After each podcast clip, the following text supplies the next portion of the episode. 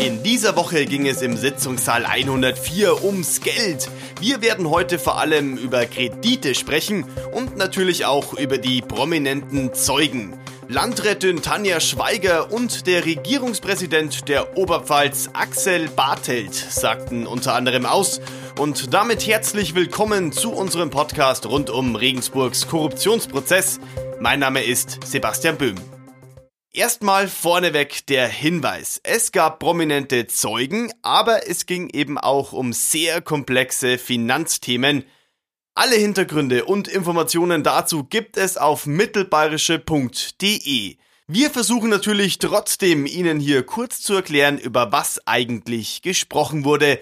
Und das macht meine Kollegin Christine Strasser. Christine, hallo. Ja, hallo, ich gebe mein Bestes. So, dann leg mal los. Um was ging es denn im Sitzungssaal 104? Diskutiert wird über einen Kredit der Sparkasse für Bauträger Volker Tretzel bzw. die Eheleute Tretzel über 4,5 Millionen Euro. Und es ging zum einen über die Konditionen, zu denen dieser bewilligt wurde und wie ähm, der Entschluss erfolgte im Kredit- und Personalausschuss. Das ist wichtig zu wissen, weil wir jetzt dann gleich über ähm, prominente Zeugen, hast du schon gesagt, sprechen werden, also Tanja Schweiger und den Angeklagten Joachim Wohlbergs. Die beiden sind an der Spitze des Verwaltungsrats der Sparkasse, wechseln sich dort im Vorsitz ab und sie sind auch die Spitzen im Kredit- und Personalausschuss der Sparkasse. Gut, dann starten wir mal bei den Zeugen mit Landrätin Tanja Schweiger. Sie stärkte Joachim Wohlbergs den Rücken. Ja, das kann man ganz klar so sagen. Sie hat es so ausgedrückt, die Vorstellung, Wohlbergs könnte dafür gesorgt haben, dass Tretzel einen günstigen Kredit bekommen habe, sei an den Haaren herbeigezogen. Des Weiteren sagte sie zu der Frage, ob es möglicherweise eine Einmischung des OB gab. Mir ist davon nichts bekannt und ich kann es mir auch nicht vorstellen. Sie hat klargemacht, dass für Kreditkonditionen einzig die Sparkassenvorstände verantwortlich sind, beziehungsweise diese aushandeln und im Kredit- und Personalausschuss werde dann eher geprüft die wirtschaftlichen Hintergründe des Antragstellers, die Bonität und vor diesem Hintergrund wird dann entschieden, ob man ähm, dem zustimmt oder nicht. Wobei es ganz interessant war zu erfahren, ähm, es gab in den letzten Jahren wohl keinen einzigen Fall, wo der Kredit- und Personalausschuss nicht dem Vorschlag der Sparkassenvorstände zugestimmt hätte. Und es ist ja auch über Fehler im Zusammenhang mit diesem Kredit diskutiert worden. Ja, da haben alle betont, dass es um Formvorschriften geht, die von der Sparkasse nicht eingehalten wurden. Das hat auch ein Sparkassenprüfer recht umfangreich äh, dargestellt, wie Prüfer das nun mal tun, was da alles für Mängel zu beanstanden sind. Tanja Schweiger aber war es zum Beispiel wichtig, dass äh, man dafür jetzt nicht die Mitglieder des äh, Kredit- und Personalausschusses ähm, heranziehen kann, sondern das müssten schon die Sparkassenmitarbeiter selbst wissen, was da alles zu beachten sei bei einem sogenannten Personenorgankredit. Das ist die, die Form, mit der wir es hier zu tun hatten. Ja, Tanja Schweiger ist mit der Arbeit der Staatsanwaltschaft nicht ganz zufrieden, oder? Ja, ich würde da sogar noch weitergehen. Sie ist da verärgert. Zumindest hat sie gesagt, sie hat sich damals geärgert, als eine Pressemitteilung der Staatsanwaltschaft Anfang 2017 herausgegeben wurde. Ähm, das Thema war der Sparkassenkredit für Bauträger Tretzel, beziehungsweise die Eheleute Tretzel. Darin wurde der Zinssatz von 0,6 Prozent genannt, aber, und das hat Schweiger kritisiert, nicht die Bearbeitungsgebühr von 0,5 Prozent, die erhoben worden sei. Also sie findet, dass da ein falsches Bild in der Öffentlichkeit erweckt wurde. Sie hat auch gesagt, dass sie in einem Telefonat mit der Staatsanwaltschaft darauf hingewiesen habe, damit diese das ähm, korrigieren würde. Es ist aber keine zweite Pressemitteilung herausgegangen, wo diese Zahlen nochmal klargestellt worden seien. Ja, und Joachim Wohlbergs geht ja da noch weiter. Er rät der Sparkasse und den Mitarbeitern zu klagen. Ja, vor allem rät er den Vorständen zu klagen. Auch er setzt bei der Öffentlichkeitsarbeit der Staatsanwaltschaft an, was seine Kritik anbetrifft. Ähm, er sagt, die Ermittlungen hätten zu einem großen Schaden für das Kreditinstitut geführt und gleichzeitig verweist er die Vorwürfe rund um diesen Komplex ins Reich der Fantasie. Er meint, der, der Staatsanwaltschaft sei da eben die Fantasie durchgegangen. Und deshalb droht er zum einen selbst der Staatsanwaltschaft mit einer Klage, sollte er wieder ins Amt kommen. Und seiner Meinung nach müssten eben auch die Sparkassenvorstände klagen gegen Staatsanwaltschaft und Freistaat Bayern. Seiner Meinung nach würden sie sich sogar der vielleicht der Untreue schuldig machen, falls sie das nicht tun würden.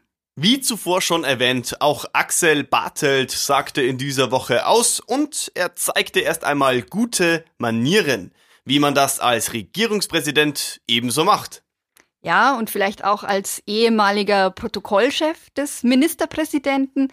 Er kam in den Sitzungssaal und hat erstmal ähm, etliche Prozessbeteiligte per Handschlag begrüßt, also Joachim Wohlbergs, dessen Verteidiger Peter Witting und auch die Vertreterin der Staatsanwaltschaft.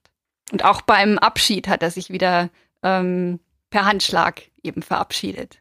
Neben den guten Manieren gab es dann aber auch brisante Informationen. Ja, in ganz verschiedener Hinsicht. Also ähm, man muss zum Hintergrund wissen, dass Wohlbergs und sein ähm, Verteidiger Peter Witting schon ähm, an anderer Stelle im Prozess ähm, massiv kritisiert hatten, dass sich ihrer Meinung nach der Regierungspräsident Axel Bartelt verschärfend eingemischt habe, als die Regierung an einer ähm, Stellungnahme gearbeitet hat zum Verkauf des Nibelungenkasernenareals. Da war ähm, die Regierung nochmals nach Beginn der Ermittlungen von der Staatsanwaltschaft offensichtlich angefragt worden. Und dann setzte sich ein mehrere Wochen dauerndes Prozedere in Gang und die Staatsanwaltschaft hat eine sehr umfangreiche Stellungnahme bekommen von der Regierung. Bartelt sagte nun, dass man da keineswegs den Oberbürgermeister vorverurteilt habe und es auch überhaupt nicht in ihrem Sinne sei, da jetzt gegen jemanden Verfolgungseifer zu zeigen. Vielmehr habe man einfach auf die Anfrage der Ermittler reagiert. Man habe deren Auffassung, die sich in den Ermittlungspapieren wiedergespiegelt habe, übernommen. Und diese Auffassung, das ist, finde ich, schon brisant. Da sagt Bartelt, daraus habe man ersehen können, dass die Ermittler davon ausgegangen seien, dass Wohlbergs schuldig ist. Die Regierung wiederum habe ihrerseits nicht äh, verschärfend hier eingewirkt. Das stieß im Sitzungssaal 104 nicht unbedingt auf ungeteilte Zustimmung. Es gab durchaus von Verteidigerseite die Anmerkung, dass man schon sagen müsse, Formulierungen seien hier auf Veranlassung des Regierungspräsidenten hin zugespitzt worden. Er wollte das selber nicht so stehen lassen. Wir kommen zu einem Punkt, den wir hier schon öfter besprochen haben. Es gab wohl wieder so einige Diskussionen zwischen den Verteidigern von Joachim Wohlbergs und der Staatsanwaltschaft. Ja, diese Auseinandersetzung zieht sich ja wie ein roter Faden durch die Verhandlung und gibt immer wieder Anlässe, wo das dann hochkocht. Beispielsweise nehmen wir jetzt die ähm, Zeugenaussage von dem Regierungspräsidenten. Dieser hatte geschildert, dass er bei der Staatsanwaltschaft sich erkundigt hatte, in welchem Umfang denn eine Stellungnahme der Regierung gewünscht sei. Denn die Frage war wohl offensichtlich ganz simpel gestellt. Man hat sich erkundigt, ob der Regierung bei ihrer damaligen Beurteilung der Rechtsaufsichtsbeschwerde der CSU schon diese entsprechenden Informationen, die den Ermittlern nun vorliegen, gehabt habe.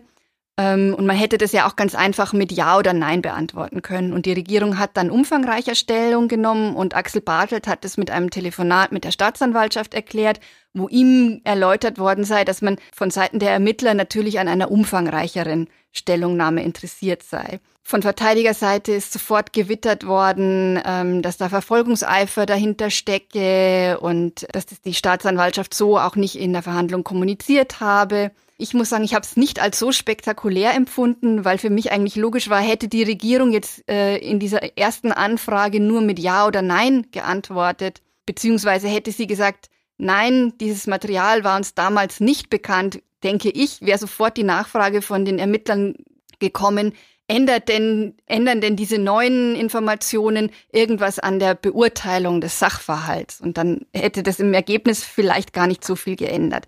Das ist das eine. Ansonsten kommen immer wieder die gleichen Themen hoch. Es wird die Art der Ermittlungen kritisiert als einseitig. Immer wieder wird auf die Grundrechtsverstöße bei der Telekommunikationsüberwachung verwiesen und auf die ähm, fehlerhafte die lückenhafte Verschriftung der Telefonate. Wobei ich da auch sagen muss, diese Fehler sind unbestritten da, die muss man auch diskutieren, aber sie werden im Hinblick auf das Urteil ähm, keinen Einfluss haben. Also das Urteil wird nur auf Grundlage dessen gesprochen, was belegt werden kann. Und ähm, das Gericht hat auch ausgeschlossen, dass also es hat ja angeordnet, dass äh, unrechtmäßig abgehörte Telefonate gelöscht werden müssen, die Verschriftungen müssen korrigiert werden. Also auf der Seite sind wir sozusagen auf der sicheren Seite. Und es gibt Neuigkeiten. Die Staatsanwaltschaft will den suspendierten Regensburger Oberbürgermeister Joachim Wohlbergs ja auch in zwei weiteren Fällen vor Gericht stellen. Ja, das hat sie ähm, diese Woche bekannt gegeben bzw. bestätigt. Und es spielt im Hintergrund mit Sicherheit auch eine Rolle, dass ähm, die Verärgerung bei den Verteidigern von Joachim Wohlbergs und bei ihm selbst so groß ist. Also die Staatsanwaltschaft hat diese Woche eine Pressemitteilung herausgegeben, dass sie zum einen eine neue Anklage bestätigt, die Wohlbergs schon seinerseits öffentlich gemacht hatte. Es kommt aber noch eine weitere Anklage hinzu. Damit sind wir insgesamt dann bei vier Anklagen, die die Staatsanwaltschaft gegen den OB erhoben hat. Bei einer sind wir jetzt schon mitten in einer Verhandlung. Die drei anderen liegen noch beim Landgericht und es muss entschieden werden, ob da sozusagen ein Prozess eröffnet wird. So, jetzt bleiben wir aber erstmal bei diesem Prozess. Christine, wie geht es in der nächsten Woche weiter? Es sind noch zwei weitere Verhandlungstage zum Komplex Sparkasse angesetzt. Unter anderem müssen dann die Sparkassenvorstände als Zeugen aussagen. Und es ist auch noch die Entscheidung oder mehrere Entscheidungen zu Beweisanträgen offen. Zum einen der Beweisantrag, den wir schon vergangene Woche angesprochen haben. Da geht es darum, ob der ehemalige Stadtbauchef als Zeuge gehört wird. Jetzt sind diese Woche noch weitere Beweisanträge der Verteidiger des ehemaligen Tretzel-Geschäftsführers hinzugekommen. Sie wollen unter anderem, dass an die 20 Kunden des Bauteams Tretzel vor Gericht gehört werden. Ihr Ansinnen ist es darzulegen, dass ihr Mandant Franz W. grundsätzlich bei BTT nicht in Kaufpreisverhandlungen und Rabatte eingebunden war. Und daraus wollen sie den Rückschluss ziehen, dass er eben auch bei den ähm, Verhandlungen rund um die Wohnungskäufe von Angehörigen von Joachim Wohlbergs eben nicht involviert war. Mal sehen, was das Gericht dazu sagt. Danke dir für deine Einschätzungen, Christine. Unseren Podcast finden Sie natürlich auch auf Spotify und bei iTunes und wir hören uns wieder in der nächsten Woche hier in unserem Sitzungssaal 104.